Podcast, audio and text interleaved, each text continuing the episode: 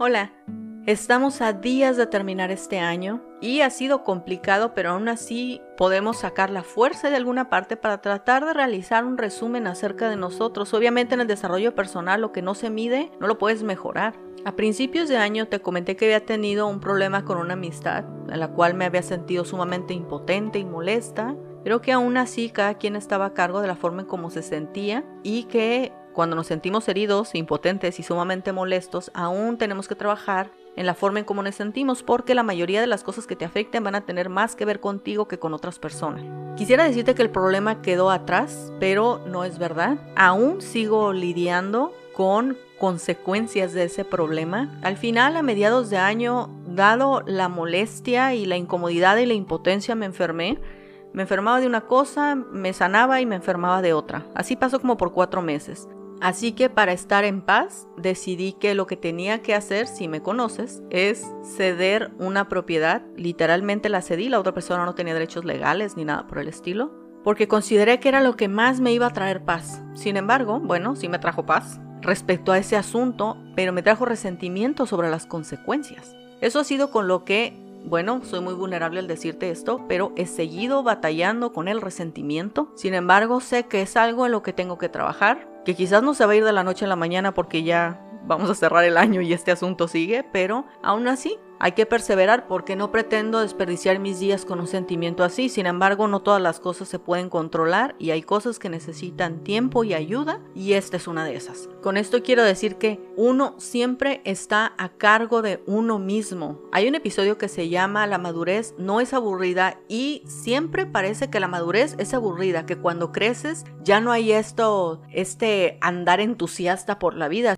Cuando una persona es inmadura, siempre está recargada o sustentada por una persona madura. No importa la edad que la persona tenga, he visto padres inmaduros e hijos que tienen que madurar rápidamente para tratar de liderar ese entorno familiar. Y es lo mismo, parte de la madurez es aprender a lidiar con nuestros sentimientos de forma sana. No se trata de ver cómo voy a escarmentar, cómo voy a salir adelante, porque créeme, Hubo momentos en donde sentía tanta frustración que quería tener esta tendencia a refugiarme en mis sueños, mis habilidades, las cosas que quiero para mí, dejar a esa persona atrás, lo que sea con tal de no enfrentar ese sentimiento. Sin embargo, lo que no combates crece. Y sé que del resentimiento viene la amargura. Es mejor combatir el resentimiento que al final tratar de cortar la amargura, que eso es mucho más difícil. Y si te interesa saber si tuviera que hacerlo todo otra vez, ¿volvería a ceder la propiedad definitivamente? Aprendí hasta lo más mínimo que uno está a cargo de uno mismo, en tus pensamientos, en tus reacciones, en la forma en cómo tú te tratas a ti mismo y en las cosas que te permites. Lo hemos hablado, pero es que haz de cuenta que era una situación tan complicada que yo sentía que lo estaba viviendo con la precisión quirúrgica. Es muy importante tener aspiraciones, comenzar a sembrar en ti, empezar a recoger tus logros, tener este enfoque de darte cuenta que no te puede atorar un sentimiento negativo. Tenemos que siempre salir adelante, siempre, siempre salir adelante, siempre hacer el esfuerzo. Por mucho que nos quieran nuestras amistades o nuestros familiares, no van a poder hacer el esfuerzo por nosotros. Te pueden ayudar, pero obviamente para caminar no hay nadie que te pueda mover las piernas. Tú eres el único que tiene que mover las piernas. Entonces, en este caso es así. Y me doy cuenta que leer fue algo que me ayudó mucho. Y leer no cualquier cosa, mucho tenía que ver con personas que yo sabía que habían atravesado momentos difíciles y habían salido adelante hasta lo que ellos consideraban excelencia. Por ejemplo, Rachel Hollis tiene dos libros que se llaman Amiga lávate esa cara y Amiga deja de disculparte. Son realmente buenos libros, sí te ayudan a cambiar la perspectiva y te ayudan a comenzar a trabajar en ti aunque ni siquiera te estés dando cuenta. Son libros escritos para mujeres, pero también es una lectura para hombres. De la misma forma leí el libro de Vendes o Vendes y La regla de oro 10X de Gran Cardón los libros de Gran Cardón y Gran Cardón como personalidad tiene muchísima fuerza. Es una persona que luchó mucho para llegar a donde está, que fue capaz de transformar su carácter, vencer sus obstáculos pagando el precio. De él siempre encuentro mucha motivación, aunque no siempre estoy de acuerdo con la forma en cómo actúa, sí le reconozco que las cosas que ha enseñado están demostradas en su propia vida y eso encuentro que es muy motivante.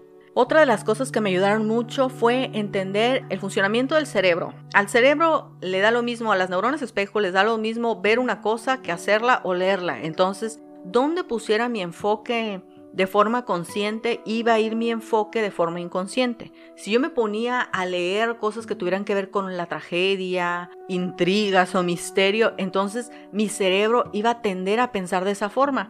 Pero si yo me enfocaba en leer cosas de desarrollo personal, mi cerebro iba a tender a moldearse en base a la perspectiva de otras personas. Así que hice lo segundo y por supuesto, si mi recomendación es que leas, es porque puedo ver los frutos del conocimiento que otra persona fue capaz de generar a través de su experiencia, te lo transporta y si pones el enfoque adecuado y las ganas, lo vas a poder absorber. Y no necesariamente vas a tener que atravesar por algo en tu vida para ganar esa experiencia, sino puedes ganar la experiencia a raíz de leerlo de otra persona. Si hay algo en lo que puedo resumir este año es darme cuenta de que tú estás a cargo de ti en todas las áreas, físicamente, mentalmente, la forma en cómo tratas a las demás personas, cómo te tratas a ti, lo que piensas de ti. Tú estás a cargo de ti. Todos hemos vivido circunstancias que no han sido agradables en algún momento de nuestra vida, pero ellas no tienen por qué marcar nuestro futuro. El futuro se reescribe con las acciones diarias, cuando vas decidiendo por ti día por día. Si el día de hoy decides ver 5 horas de Netflix en vez de leer media hora, estarás reescribiendo tu futuro. Si decides permitirte la queja o la molestia en vez de tratar de enfocarte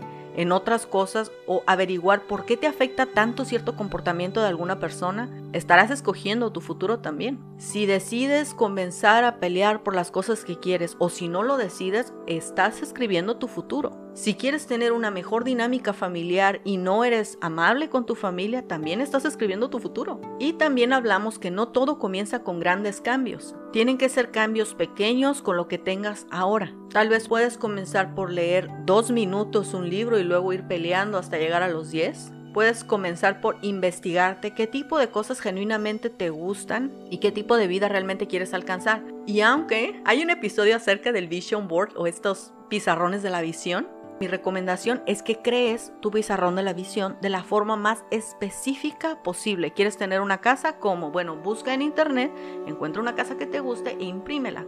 Y cuando seas capaz de plasmarlo en algún lugar, vas a poder identificar qué tipo de decisiones tienes que tomar. Estás a cargo de tu felicidad. Y si no eres feliz, es el indicativo de que has estado tomando malas decisiones. Suena duro, ya lo sé, bueno, a mí también me pasó. Y ni modo, tenemos que seguir saliendo adelante. Este año ciertamente a todos yo creo que nos pasó el estar en algún momento perdidos o confundidos acerca de la situación mundial, acerca de qué va a pasar. Si sientes que te falta motivación, aún tienes que luchar. Si sientes que no ves mucha esperanza en el futuro para ti, para tu familia, para las cosas que deseas, si ya ni siquiera sabes qué quieres o ni siquiera tienes motivación para saber qué quieres, aún así tienes que luchar. Hay un pastor que se llama Levi Lusco. A él le falleció una de sus hijas cerca de Navidad. Escribió un libro sobre eso que se llama A través de los ojos del león, Through the Eyes of a Lion. Y él cuenta cómo su tristeza profunda dejó de ser tan intensa cuando se dio cuenta que cada día que transcurría él estaba más cerca de ver a su hija.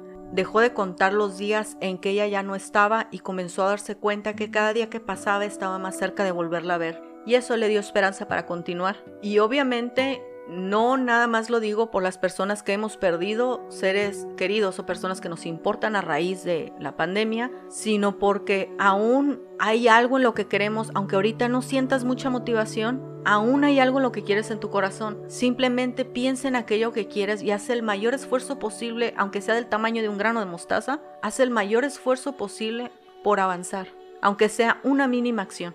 Este año a todos nos enseñó muchas cosas y si fuiste capaz de ver dentro de ti o eres capaz de tomarte unos minutos de reflexión, te vas a dar cuenta de que todos tuvimos la oportunidad de conocernos. Yo no sabía que era capaz de sentir tanto resentimiento o tanta impotencia por una persona, así que para mí fue una sorpresa y eso me enseña que hay una grieta en la cual yo tengo que trabajar. Y es lo mismo para ti. Todos tenemos que avanzar, estamos a cargo de nosotros mismos, a cargo de nuestra felicidad, a cargo de nuestra vida, a cargo de cumplirnos tus sueños y como decía el episodio pasado, si no luchas por tus sueños y ves que otra persona cumple sueños que tú querías para ti, esas cosas duelen mucho. Así que es mejor que luches por los tuyos porque lamentablemente no puede llegar un ser amado y luchar por los sueños nuestros.